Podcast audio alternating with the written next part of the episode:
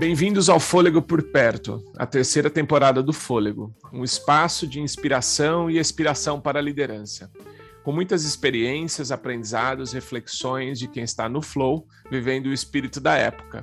Eu sou Felipe Urbano e aqui a gente vai misturar comportamento, causa, inovação, propósito, arte e cultura. E nessa edição, falar das janelas que a gente pode abrir e as coisas que a gente pode aprender com o que temos por perto sempre com uma boa conversa. Eu sou a Tânia Savagé e hoje a gente está aqui para receber a nossa convidada, que é a Ana Menegoto, RH da Sodexo, do Brasil.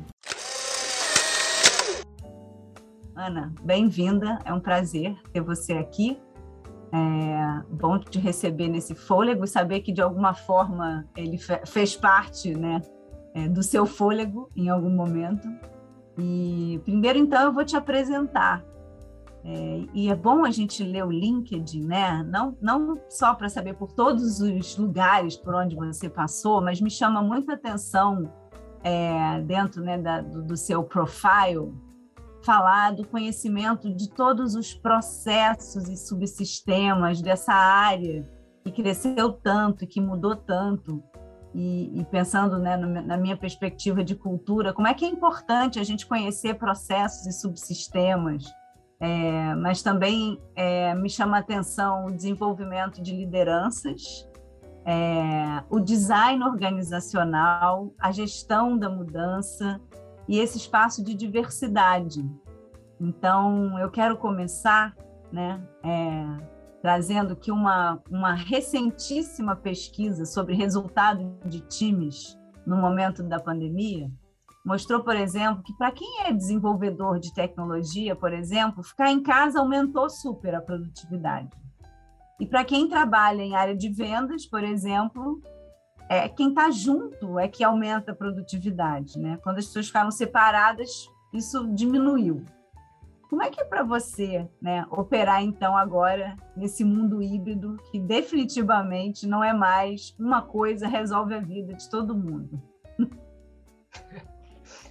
Boa pergunta. Bom, antes eu quero agradecer o convite seu e do Felipe. Estou muito feliz de estar aqui. Acompanhei vocês desde o início mesmo. Acho super legal a iniciativa. Acho de uma generosidade também essa troca. Então, estou achando legal pra caramba. Olha só, eu acho que quando eu vejo o cenário que a gente tinha antes da pandemia e depois, é, foi uma mega de uma oportunidade e tem sido para o RH integrar as coisas. Porque a verdade para mim é que uma coisa nunca serviu, nunca teve isso de on size fits all. Mesmo antes, talvez a gente fingia um pouco né, que, que isso cabia, mas já não cabia. Então, como é que você integra essas diferentes perspectivas? Se eu for olhar só o nosso cenário interno aqui hoje, né, do, do, é, os públicos que nós temos, ele por si só já não atenderia, porque 90%, mais de 90% da nossa população aqui dentro da empresa é de base operacional, elas nunca pararam. Não existe híbrido para esse, esse, esse público. Mas mesmo dentro do público administrativo, tem muitas realidades diferentes. E aí acomodar essas realidades e trazer é, todo mundo para uma discussão onde a gente tem dois chapéus, né? Um chapéu de colaborador e um chapéu de líder é, para ver e tomar as decisões dentro da empresa. É, foi a primeira vez em que eu vi talvez a gente tendo que abrir mão desses dois chapéus e colocando em primeiro lugar o ser humano de uma forma confortável porque o RH sempre tentou trazer o lado humano e tal, mas sempre com uma certa vergonha.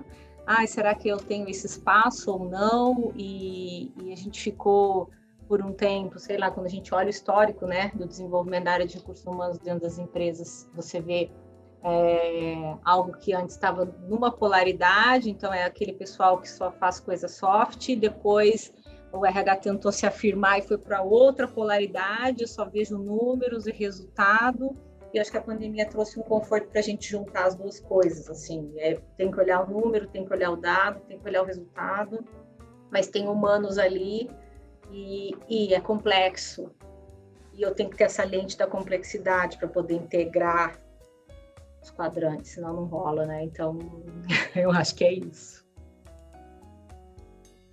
Já adorei a lente da complexidade dos quadrantes. Não sei se o Felipe gostou também. É, já vou conectar. Eu falei que a citação que eu mais uso aqui do, é do Edgar Morin, que mais, ah! importante, mais importante, uma cabeça cheia, uma cabeça bem feita e complexa, aquilo que é tecido junto. Eu adoro, adoro essas expressões do Morin, porque é interessante isso, né? Antes da gente começar aqui, a gente estava falando sobre cargos. Você usou uma expressão de cargos muito, muito interessante. E eu queria puxar uma conversa com você que tem a ver com a pandemia, tem a ver com complexidade, tem a ver com cargo. Que é a seguinte: se a gente viveu um tempo em que é, a gente era muito pautado pelo cargo que a gente tinha, esse tempo está ficando cada vez mais longe no passado, é, pelo menos do ponto de vista do discurso intelectual, né? Porque para bastante gente continua bem importante o cargo, o tamanho da sala e etc. Bastante gente continua importante isso. A Tânia está rindo. E, e, nesse espaço, é, se a gente tinha um polo que estava o cargo, a liderança estava presa no cargo, no outro agora, me parece que a gente tem um líder meio 24 por 7. Então, a, a minha experiência estava presa no nome, e agora ela está inundando a minha vida. Então, eu sou líder o tempo todo. E é engraçado, porque é muito natural no meio da pandemia que a pessoa estava em casa tomando decisão, por exemplo, e, e assumindo protagonismo e, e se lançando à frente dos temas ele acabar de tomar uma decisão, assumir a posição da cadeira de liderança que ele precisava ter, virar do lado e querer ser líder da mulher, do companheiro. E daí confunde tudo, né, gente? A gente não é líder o tempo todo. Então eu queria te escutar um pouco, Ana. Gostei muito do que você disse antes. Qual que é esse espaço de sentar na janelinha assim do líder? Sabe, tem hora que a gente só é alguém que está sendo mandado. Tem hora que a gente não está liderando. Como que você vê esse movimento de sentar na janelinha da liderança, de é, eu não sou líder o tempo inteiro? É, de trazer o conforto de ser o que se é, né? Talvez, eu acho que é. É, tem esse espaço dentro da organização. Eu tenho visto algumas organizações evoluindo nesse aspecto, assim. Qual é o nível de consciência que os líderes precisam ter para poder trabalhar e sentar nessa janelinha sendo quem eles são é, sem precisar representar um papel o tempo inteiro, né? É, trazendo o, o, o genuíno para dentro da empresa, trazendo o não sei, a, a não resposta, a, a vulnerabilidade, é, conseguindo segregar esses espaços, porque eu concordo, ficou, a gente ficou com o escritório fechado dois anos, então dois anos a gente liderou e as pessoas foram lideradas e a gente resolveu problemas e, e a gente desenvolveu soluções e tal. Todo mundo dentro das suas casas, onde os papéis ficaram bem confusos. E olha, assim, eu não, eu não sei se eu tenho uma resposta ampla. É mas só que só tem uma saída, né, Felipe? Ela é para dentro, assim, sabe? Como é que você vai fazer? como é que você vai fazer? Desculpa, que estou pensando como é que eu te respondo isso, como é que o líder senta na janelinha? A janela é para dentro, não é para fora, né? É isso. Maravilhoso. A janela não está fora, é achar a janela de dentro, né? Isso é, é. muito legal. Muito é legal. Porque é, é, essa humanização talvez seja o melhor legado da, da pandemia, né? Tem muita coisa ruim, né? Tem um monte de coisa para a gente lidar. Tem uma endemia, sei lá, de saúde mental que veio agora, é, né? Com, com a questão da pandemia.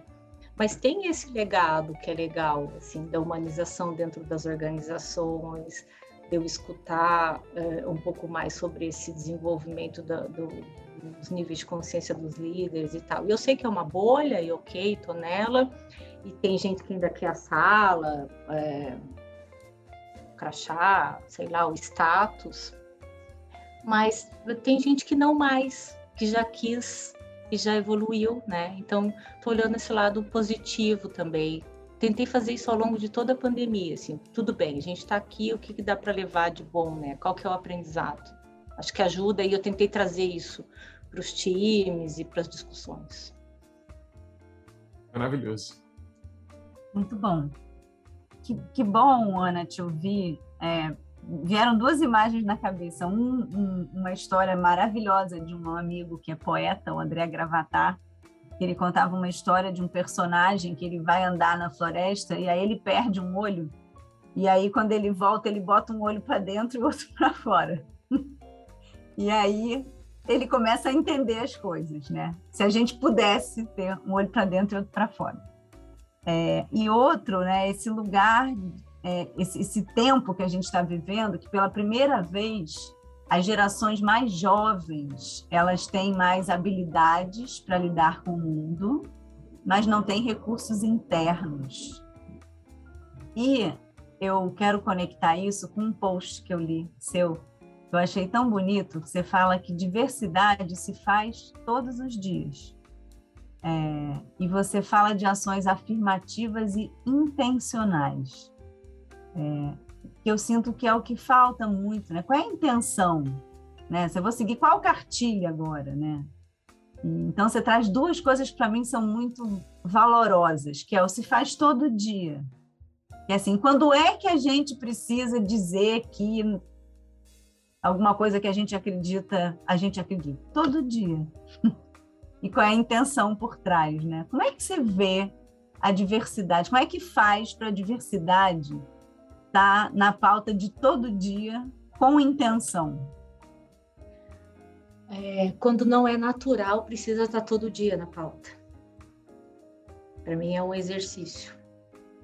Então, quando a, quando a gente olha historicamente o lugar onde a gente está, né, uh, o Brasil, e todas essas desigualdades nessas lentes da diversidade, né, dos principais pilares que a gente trabalha, Obviamente tem alguns pilares em que a gente não tem tanta dificuldade, outros que são mais, mais é, difíceis, desafiadores, né? É, eu vejo que é um exercício contínuo, é, consciente, por ainda não ser natural, porque um, se a pessoa não vive aquilo na pele, né, relação à diversidade, se ela não tem alguém muito próximo ou se ela não é deste grupo, dificilmente ela vai conseguir enxergar aquilo. Então, eu vejo de fato que as empresas elas têm essa responsabilidade de apoiar socialmente, de corrigir as questões históricas, as questões é, que antes eram aceitáveis culturalmente falando e que agora a gente precisa fazer um esforço. E aí eu, eu separo essa questão de ações afirmativas, intencionais, eu sempre trago um, o lado da educação, que eu chamo de soft, né? O educar com amor, é explicar ali o porquê que aquilo é importante, e o hard, que é sim ter ações intencionais para poder virar esse jogo. Se eu não tiver uma meta, um alvo para atingir, dificilmente a gente consegue andar. E uma coisa não anda sem a outra, né? Não, não, eu, eu, nunca vi, pelo menos, assim, conseguir transformar uma, uma realidade escolhendo só um caminho. Acho que a gente pode escolher os dois e aceitar assumir esses dois lugares. E é isso. Eu, eu, eu sou apaixonada por esse, por esse tema é, por conta da essência humana que tem por trás de qualquer um dos pilares ou desses públicos envolvidos, né? Tem que Eu ser genuíno. É. Sim. Achei muito bonito isso que você trouxe. Enquanto não é natural, tem que estar na pauta todo dia. Eu estava agora há pouco falando né, com, com, um gestor, ele falando, não, porque todas essas questões de gênero, como é, eu falei, sabe uma que eu adorei? Foi o Lázaro Ramos falando assim, ó, são anos sem poder falar nada. Então, desculpa, vai parecer que a gente está vomitando, tá? E tá mesmo. Mas daqui a pouco passa, tomara.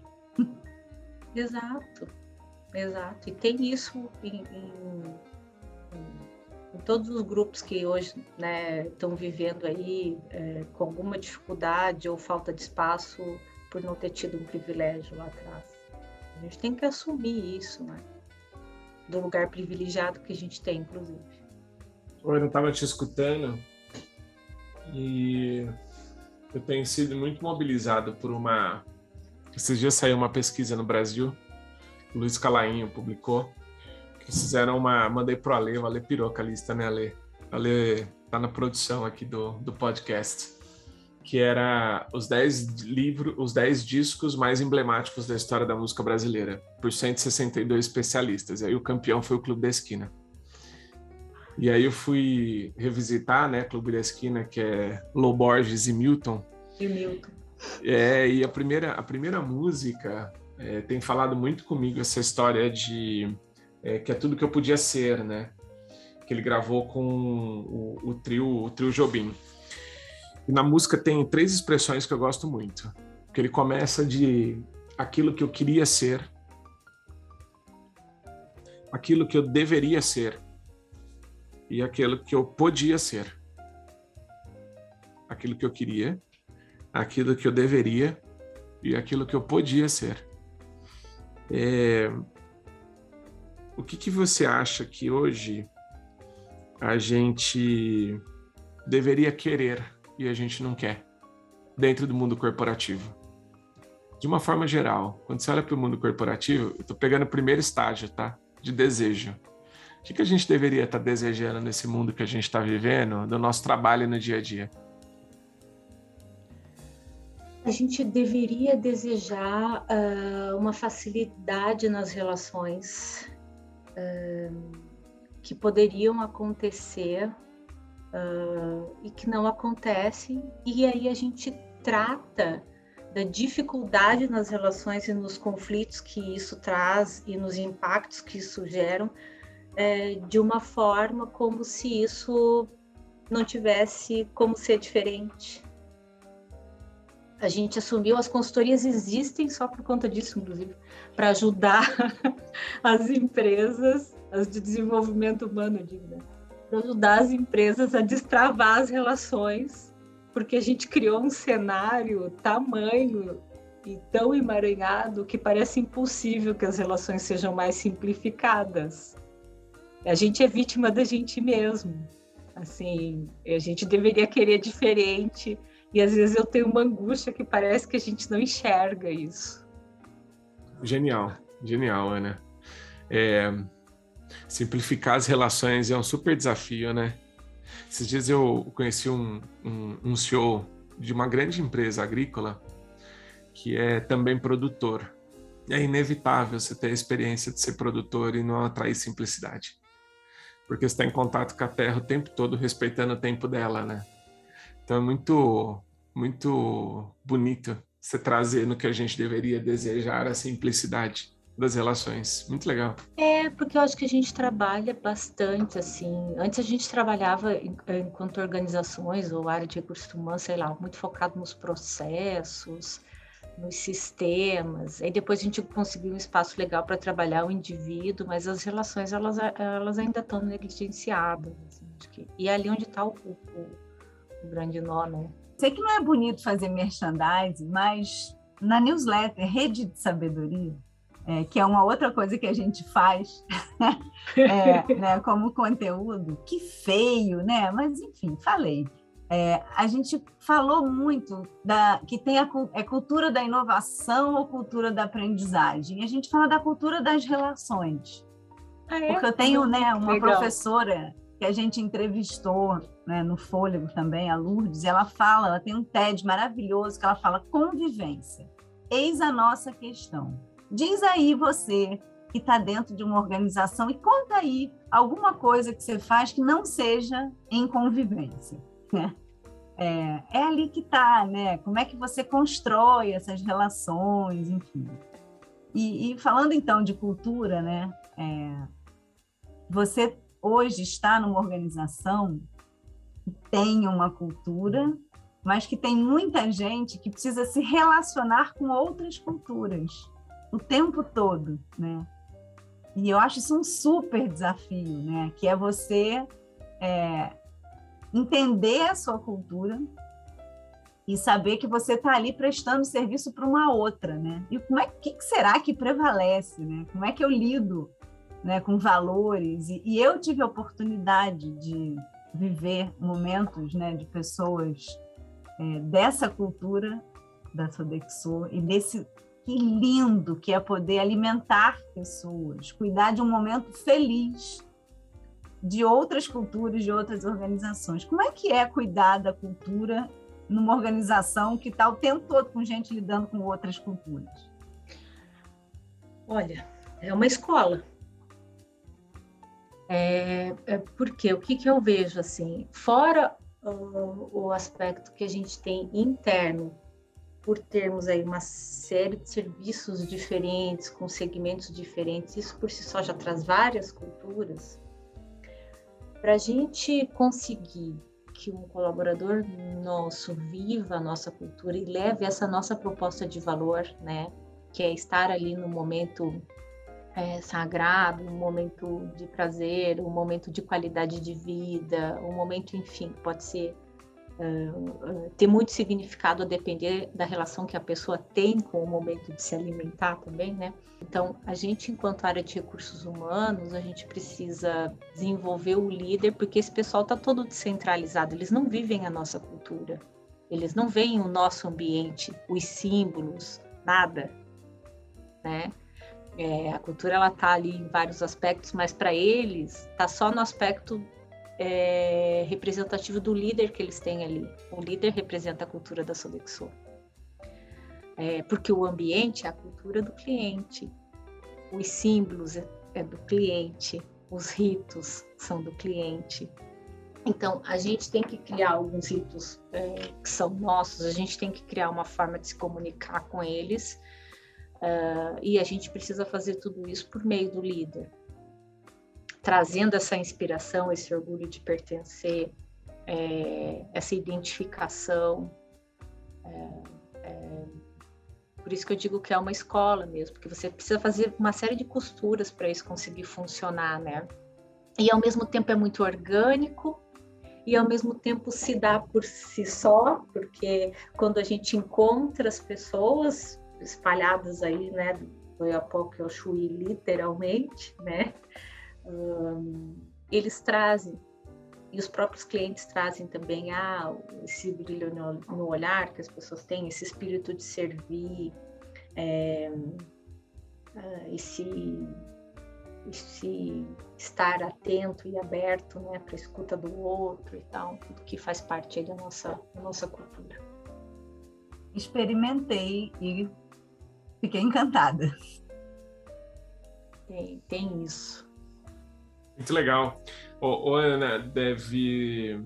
Eu imagino que seja uma. Eu também tive pouquíssimas experiências, mas é muito marcante mesmo esse ato de alimentar que, que a organização tem, né?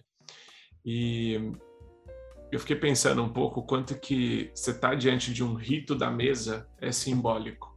Estar na mesa. A mesa é um espaço de conexão, de conversa, é, na tradição judaica cristã, por exemplo, a mesa é espaço de reconciliação. Tem um, uma finalidade de reconciliação consigo, com o outro. É, tem símbolos, né, do pão e do vinho, enfim. E aí eu fiquei com uma, com uma coisa do fôlego por perto, que é o nosso grande tema, né? É, como é que foram suas mesas, ou o que, que você aprendeu nas suas mesas no tempo de pandemia? Nesse tempo que a gente ficou mais em casa, no espaço, que que, que a mesa tem ensinado para você que ou que você aprendeu lá que continua até hoje, ou que te fez pensar que mudou as mesas da sua vida de algum jeito? Como é que essa relação de uma empresa que alimenta tem alimentado a Ana? Primeiro com esse, esse, com esse propósito, assim, gente, o, uma empresa de serviço ela tem muitos desafios e as pessoas que trabalham nela, elas têm muito, muito, muito, muito mais desafios, seja uma perspectiva social, econômica. Então, uma das coisas que apareceu bem na minha mesa é, foi isso, assim, uh, esse lugar de, de privilégio uh, que tem que estar tá muito próximo a uma, a uma gratidão e uma tentativa genuína de, de fazer a diferença é, com as oportunidades que você tem porque a, a, pandemia foi muito brutal nesse aspecto, não é só uma questão de saúde, todo mundo sabe, né? Muito mais que isso, é social, econômica, enfim, é familiar e tal. Então, isso trouxe, é, inspirou muito, porque o, o, nosso pessoal nunca pôde parar, né? E todo mundo tem medo, todo mundo perdeu gente, é, é, e a gente não poder fazer muito além do que a gente poderia nessa situação. A nossa sensação de impotência lá no início me ensinou muito. É, eu acho que para bastante gente, para mim pelo menos, ensinou bastante a saber lidar com essa sensação de impotência nesse cenário. Veio também para minha para minha mesa. Outro aspecto é, é, o conciliar também essa proximidade com, com a família, né? Então, antes da pandemia, eu viajava demais, né? Então, a gente ressignificou essas necessidades de viagem e isso me ajudou. Quando a pandemia começou, meu filho estava com dois anos e pouquinho, dois anos e meio, então foi muito desafiador. A gente estava aqui em São Paulo, trancado no apartamento, aquela história que todo mundo conhece. Eu, acabou que eu estou lá no meio do interior e tenho galinhas. Então, e tenho quintal, né? E, e brinco que eu moro na roça, que é o fato. E estou lá. E, e, me reconectei também com aspectos importantes para mim da, da natureza, dos ciclos, dos equilíbrios.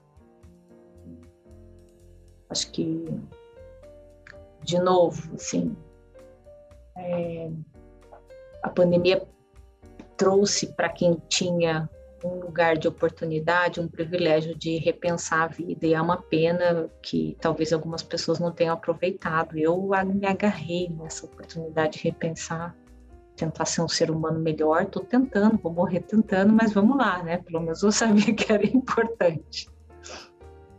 Que lindo. É, agarrar essa oportunidade, né? É curioso, né? Essa semana, é, conversando com o CEO, ele chorou falando do desafio e depois pediu desculpa se estava sendo piegas. Ele falou: não, não volta para esse lugar, não, né? Tá tudo bem. É, outro falou: Nossa, eu estou desesperado. Você me ajuda? Não sei como eu faço isso. E, eu estava lendo uma pesquisa que eu gosto muito de ler todo ano, que chama Trust Barometer, que fala sobre confiança. E ela, esse, esse ano, né, é, o tema é o ciclo da desconfiança, e falando como é que, na visão né, de, do Brasil e em muitos países, é, os políticos e a mídia ajudam na desinformação e na polarização. Diminuiu o índice de confiança em organizações e CEOs, mas aumentou o índice de confiança no meu gestor. Uhum. Gestor próximo. E aí eu fico pensando, vulnerabilidade, para mim, ajuda a construir confiança.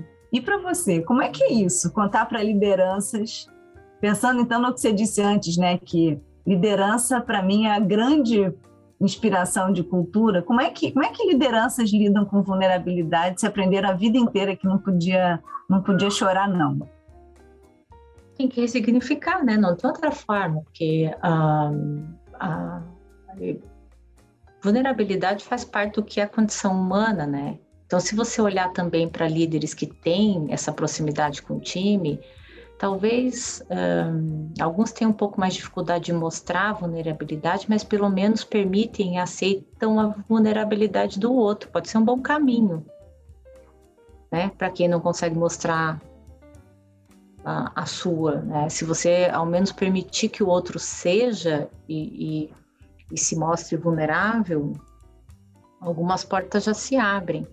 E, e essa confiança ali do, no líder, né, ela pode transcender também, porque obviamente se toda liderança é, der esse espaço, ela sobe, as organizações passam a ser mais, mais confiáveis, e aí você, num ciclo um pouco maior, é, amplia um pouco a visão do que é, com certeza a mídia acaba trazendo para a gente é, um viés muito grande, aí fica tudo muito polarizado, o cenário que a gente enxerga é muito pior do que, do que a realidade, porque ele tem uma lente voltada para aquilo, né? É... Então, o caminho é esse. Como é que conta? Eu acho que é, tem várias coisas contando isso, né? Quando você fala que, que tem CEO já se abrindo a isso, eu também tenho visto esse mesmo movimento. Quando a gente conversa sobre é, saúde mental nas organizações, não tem como falar sobre saúde mental sem falar sobre as emoções, não tem como falar sobre as emoções sem falar sobre a vulnerabilidade. Então, um, de uma forma estratégica e genuína, dá para pegar esses ganchos então, se todo mundo está falando sobre saúde mental, ok, e eu estou entendendo que talvez grande parte está olhando só para o sintoma, ok também, mas o que, que eu posso pegar disso e aproveitar para conversar com os gestores sobre isso? Qual é o gancho que se abre, de uma forma pragmaticamente falando, é, que mostre para esse pessoal algum resultado? É, eu essa luta de ter que ficar para um lado ou outro, quando ela acaba, ela fica mais fácil também, né? Então, tem que simplificar, gente. Tem que simplificar. Sem ser simplista. Sim. Não sei se dá. É curioso que a gente começou falando de complexidade e chegou no Abre a Janela falando de simplicidade. É o movimento da vida. Muito bonito, muito bonito. É, Ana, a gente tem um momento Abre Janela no nosso podcast e no Fôlego, Abre Janela é um espaço para a gente olhar para outros lugares. Então a gente está com o fôlego por perto. O que, que a gente, olha que abre a janela, a gente precisa começar a observar dessa paisagem, né? E eu fiquei muito mobilizado com a sua fala sobre saúde mental, é, recentemente, estava com um grupo de liderança e que estava sob forte pressão por conta do contexto de negócio deles. E eu fiquei pensando um pouco disso, que é diferente você ter saúde mental, por exemplo, quando o negócio está crescendo, você tem muito trabalho, que é uma saúde mental diferente de quando o negócio está passando por dificuldade e você está com o caixa baixo que é diferente de saúde mental quando você sofre algum tipo de, de, de movimento que tira seu espaço de dignidade. É, ou quando você precisa ter saúde mental para saber celebrar e você não consegue.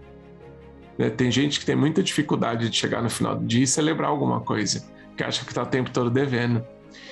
E, e foi muito bonito te escutar nesse tempo, porque é, literalmente o assunto foi você, né?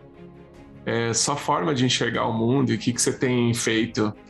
Como é que você tem cuidado, você, da sua saúde mental? O que você acha que tem te ajudado no seu exercício de liderança e que pode inspirar outras pessoas? O que eu tenho feito para mim? Fora terapia, aquela coisa que a gente faz há anos, volta e para e tal. Engraçado eu lá no começo da pandemia, depois que passou aquela situação que a gente entendeu que não ia ser só 15 dias, né? Eu me veio isso assim, ah, ok, preciso cuidar da minha saúde mental, é, das pessoas que estão mais próximas a mim, é, da melhor forma possível para a gente tentar ter o menor impacto possível. E isso não era só na minha vida pessoal, obviamente era também das pessoas que estavam aqui dentro da organização do meu time na ocasião, e a gente tentou fazer isso, né, com as ferramentas que, que a gente tinha. De lá para cá, é, eu, eu achei um espaço para refletir um pouco mais, porque aquela polaridade que eu contei lá na ponta, de um RH Uh, reflexivo, uh, humano, que estava ali só para o desenvolvimento e depois essa questão mais pragmática, eu tenho os dois lados. E, e obviamente você usa, como você falou, né? a depender da necessidade, é, eu colocava um ou outro em prática. Então, é, desde então, né, desde a pandemia, eu comecei a, a olhar um pouco mais para esse lado adormecido. E além das, das práticas, né, de meditar, fazer yoga, de terapia, de ler, de troca, de laboratórios que busquei junto ao Zoom e tal, fui me organizando para estudar algumas outras coisas que eu não conseguia fazer. E agora estou numa jornada, vou contar aqui para vocês, já que eu estou nesse cenário 100% eu, né? Estou fazendo uma. Eu comecei agora, tá? Uma certificação uh, em meta integral, uh, né?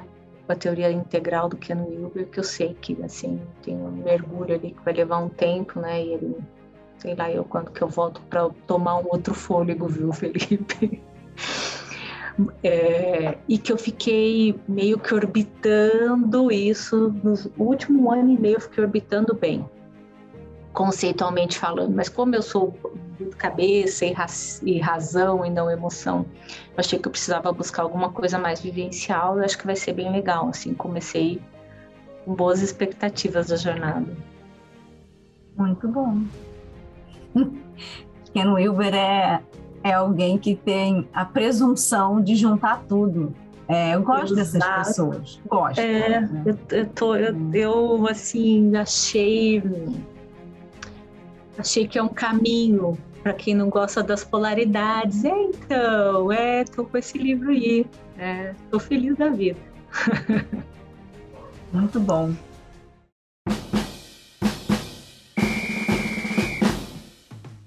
É, Ana, agora é, é um momento, meu momento, tá? No podcast, que é o meu momento de fazer as perguntas que a gente chama de ping-pong, que é para você responder rapidinho, tá? É, então, um livro. Ah, a hora que você falou ali da, da pesquisa, eu lembrei do, da pesquisa e das polaridades da mídia. Tá? Eu estou lendo um livro agora que chama Factfulness. É, o hábito libertador de só ter opiniões baseadas em fatos, tá? E E, e, ele, assim, ó, parece muito racional, mas, mas não é, né? Porque ele trata desses aspectos, assim, dos nossos instintos uh, e como isso ofusca as nossas lentes para o que é o fato. Então, estou gostando muito. Recomendo, ainda não terminei. Estou é, no instinto 3, mas você me falou ali e eu lembrei agora. Muito bom. Uma série. Uma série eu não consigo assistir televisão faz um tempo, tá? É... Porque eu tô tentando ler alguma coisa. Sei lá, a última que eu assisti foi A Casa de Papel. Eu gosto, achei legal. Ver essa condição crua do estômago da natureza humana. Maravilhoso. É, uma música. Uma música. Tem uma da Mônica Salmaço que eu gosto. É... Puxa, não sei se eu vou me lembrar o nome. Se eu lembrar, eu te falo. Né? Mônica Salmaço já tá bom, né? é, eu tenho, eu inclusive recortei a, uma frase da música e pus num quadro. É, agora aprendi porque o mundo dá voltas. É, quando uma, quanto mais a gente se move, mais fica no mesmo lugar, alguma coisa assim. Lindo. É, e falando então da terra, sei lá, tem algum alimento assim, uma comida que você goste muito? Eu gosto de comida italiana. gosto muito. Muito bom, muito bom. Nossa, Ana, é, eu estou encantada, amei conversar muito com você, te agradeço super. E quem quiser continuar conversando com você, te acha onde? Ah, me manda uma mensagem no WhatsApp, porque eu não, eu não é, tenho né, ali minha, minha página no LinkedIn, de vez em quando eu consigo dar uma olhada e tal. Eu estou sempre, sou uma buscadora de coisas, estou sempre tentando ler e tal, mas hum, nada muito além disso não. Gosto de conversa, então me manda uma mensagem no LinkedIn e também no WhatsApp. Boa. A depender Boa. da urgência. Muito bom, muito bom. Obrigada, Ana. Ana, obrigado. vocês. Muito bom, muito bom, Ana. Obrigado. E para você que teve fôlego para ficar com a gente até aqui, obrigado.